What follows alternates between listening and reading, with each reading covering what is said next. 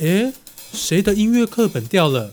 哎，是我的，好像是我的是我的。哎，我的，我的，我的。哎，我的。别急，让我来看看是谁的音乐课本。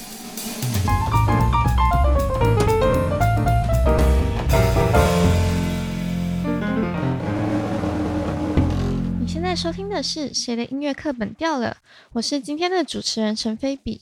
今天要来跟大家介绍的主题是日治时期的台湾流行音乐。嗯，在开始聊日治时期的流行音乐之前呢，不知道大家想到的是什么歌呢？那我们最一开始要来聊的是关于当时的录音技术。大家应该都有一点观念，就是在流在现在我们习惯的数位流行啊，还有 CD 唱片之前，最一开始我们用来听音乐的器材吧，是那种长得很大台的留声机。那留声机其实是在蛮晚期才被发明的，是爱迪生在西元一八七七年发明了留声机。那日本则是在发明了两年后才将留声机引入国内。不过日本国内也不是叫留声机，是叫蓄音机，就是储存的那个蓄音机。对，那差不多在一九一零年的时候。日本推出的国产蓄音机，然后蓄音机也正式的被传入了台湾。这样子，虽然蓄音机、留声机是在一九一零年传入台湾的，不过流行歌、台语流行歌真正开始蓬勃发展的年代，其实是在一九三零年。在流行歌开始蓬勃发展之前。日本在台湾其实有推出一个政策，叫做新民谣运动。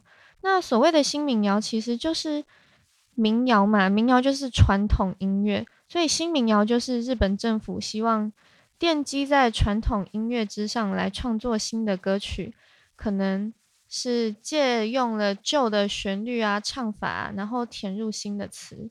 对，因为那个时候台湾其实还是日本的殖民地嘛，所以日本就利用了这个新民谣运动，写了一些什么《北投小拜》《大道城进行曲》这种歌曲，这些其实政治意味还蛮浓厚的，可以算是一种以声音为手段的文化统合。嗯，在新民谣运动开始之后，日本在一九二零年代。来台湾设立了唱片的销售点，这个还蛮重要的，因为日治时期台湾很多歌手啊，就是要录音啊，要发片啊，其实都是透过日本的唱片公司。那其中以古伦美亚唱片公司最为重要，它的市占率啊、发行率啊，都算是当时的领头羊这样子。嗯，在。日本来台湾设立了唱片销售点之后，唱片业也还算开始蓬勃发展。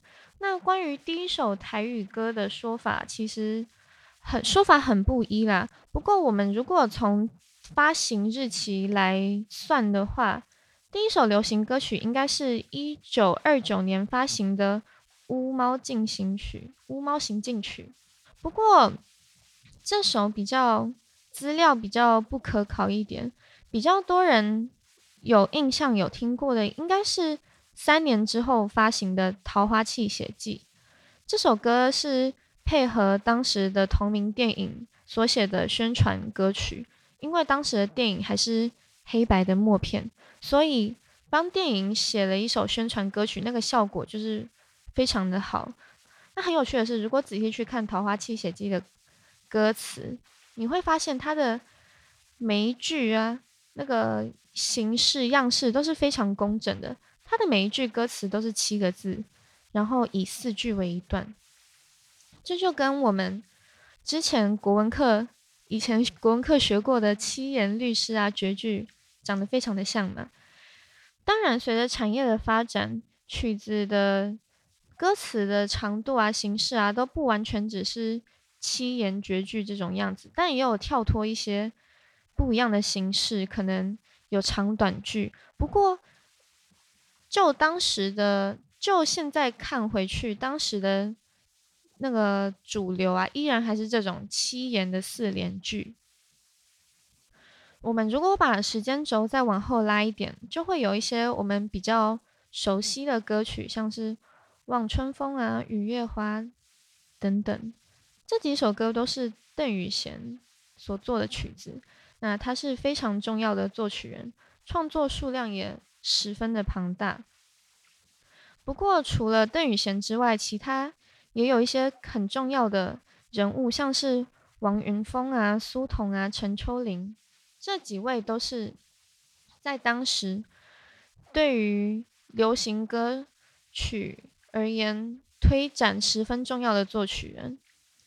讲到这些作曲人，他们的出生背景其实没有什么太大的共通点，他们学习音乐的管道非常的广泛。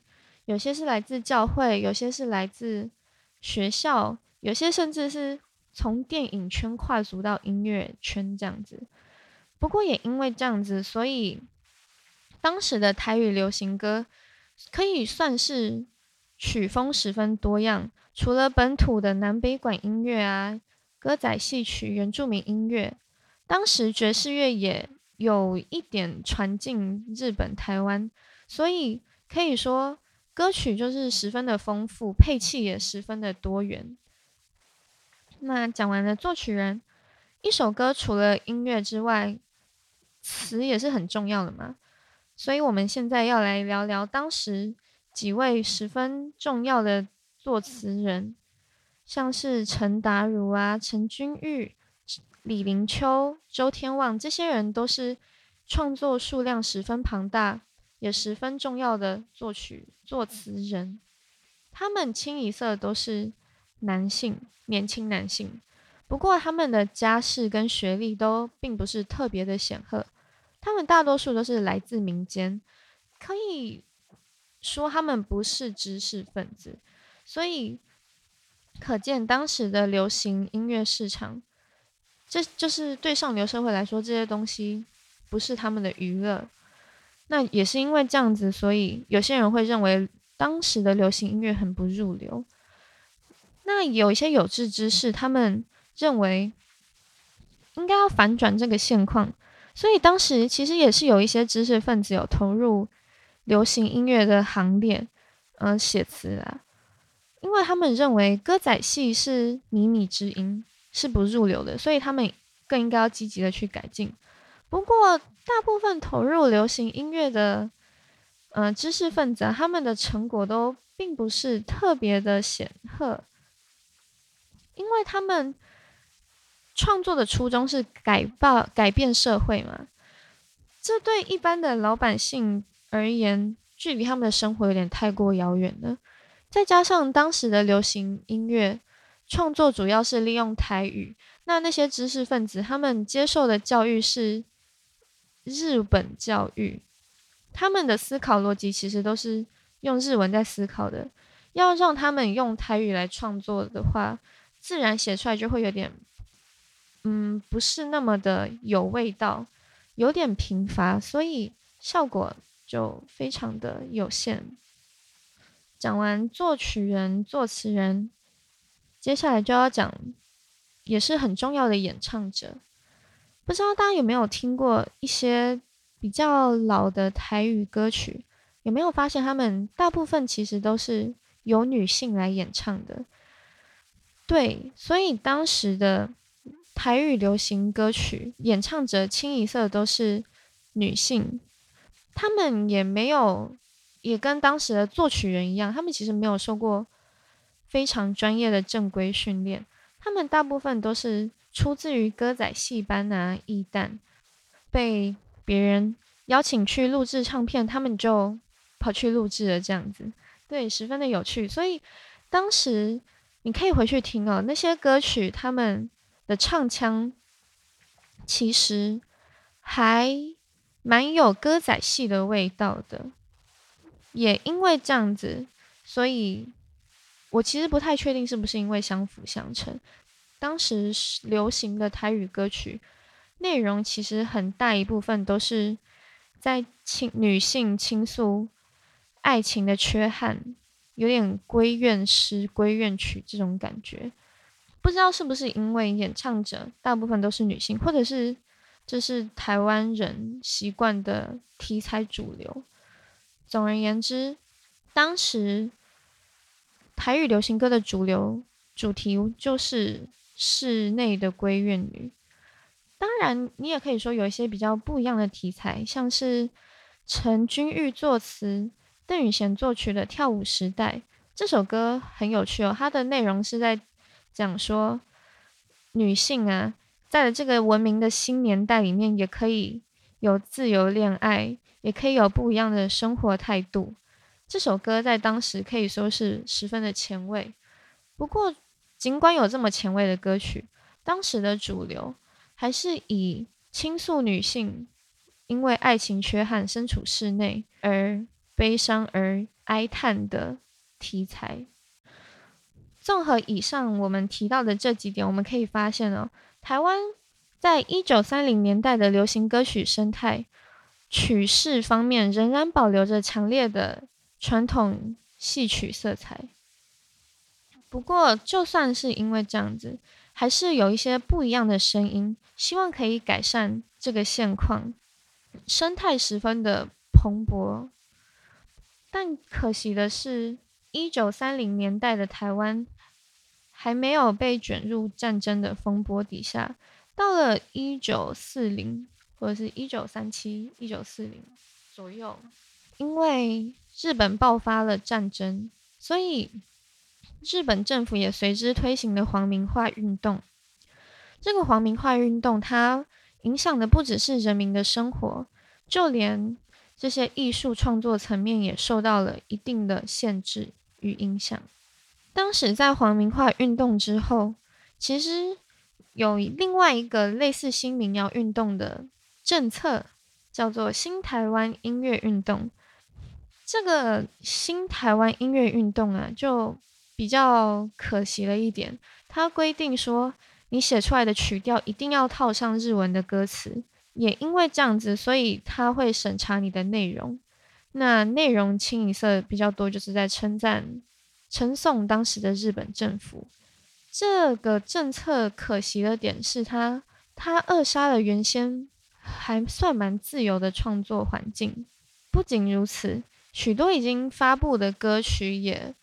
被迫改成日文歌词，像是邓宇贤作曲、李林修作词的《望春风》，原本是在讲说一个年轻的女性到了适婚年龄，却没有人可以以身相许。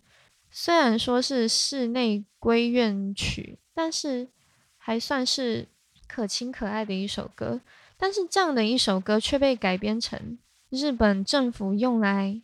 征召台湾年轻人去从军的大地在召唤，这十分的可惜啊！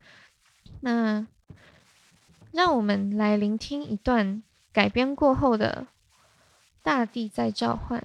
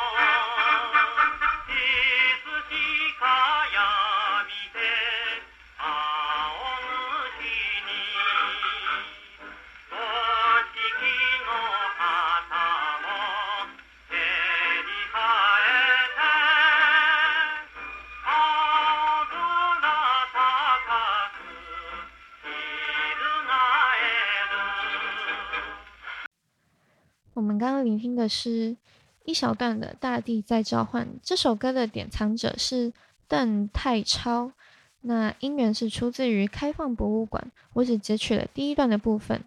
我们可以发现哦，旋律从原本很轻柔、很优美的闺怨曲，被改成了很激昂的军歌。歌词里面有提到五色旗照耀着，在高高的蓝天上飘摇着，这基本上就是在。宣扬日本的大东亚共荣圈，也是有在征召年轻的台湾人去从军。当然，不只是这首歌被改成了这个样子，其他像是《雨夜花》被改成《荣誉的军夫》，《月夜愁》被改成了《军夫之妻》。想当然，作曲人一定是受不了这样的打击。邓宇贤因为这件事情的打击对他来说太过于巨大了，也间接让他的身体状况急转直下。在日本政府离开台湾之前，邓宇贤就于一九四四年去世了。更真的是英年早逝。日治时期的台湾流行歌曲啊，就这样子随着日本政府的战败与撤退，逐渐慢慢淡出了主流市场。日本政府撤离之后，就是国民政府来台嘛。国民政府来台不久，便实施了戒严，许多当时在日治时期受欢迎的歌曲也被列为禁歌。很可惜。台语流行歌曲就这样子，真的慢慢的淡出主流市场了。那在这些事情之后，随之窜起的就是大家比较熟悉的校园民歌，还有西洋流行歌曲，逐渐的进入到台湾市场。不过，就算之后的生态再怎么的多样，台语流行歌曲已经不再是主流，这是不争的事实，十分的可惜。也希望可以借由今天这样子的内容，大家有兴趣的话，多去听一听之前那些前辈前人们所写的流行台语流行歌曲，内容可以说是十分的，嗯，平易近人吗？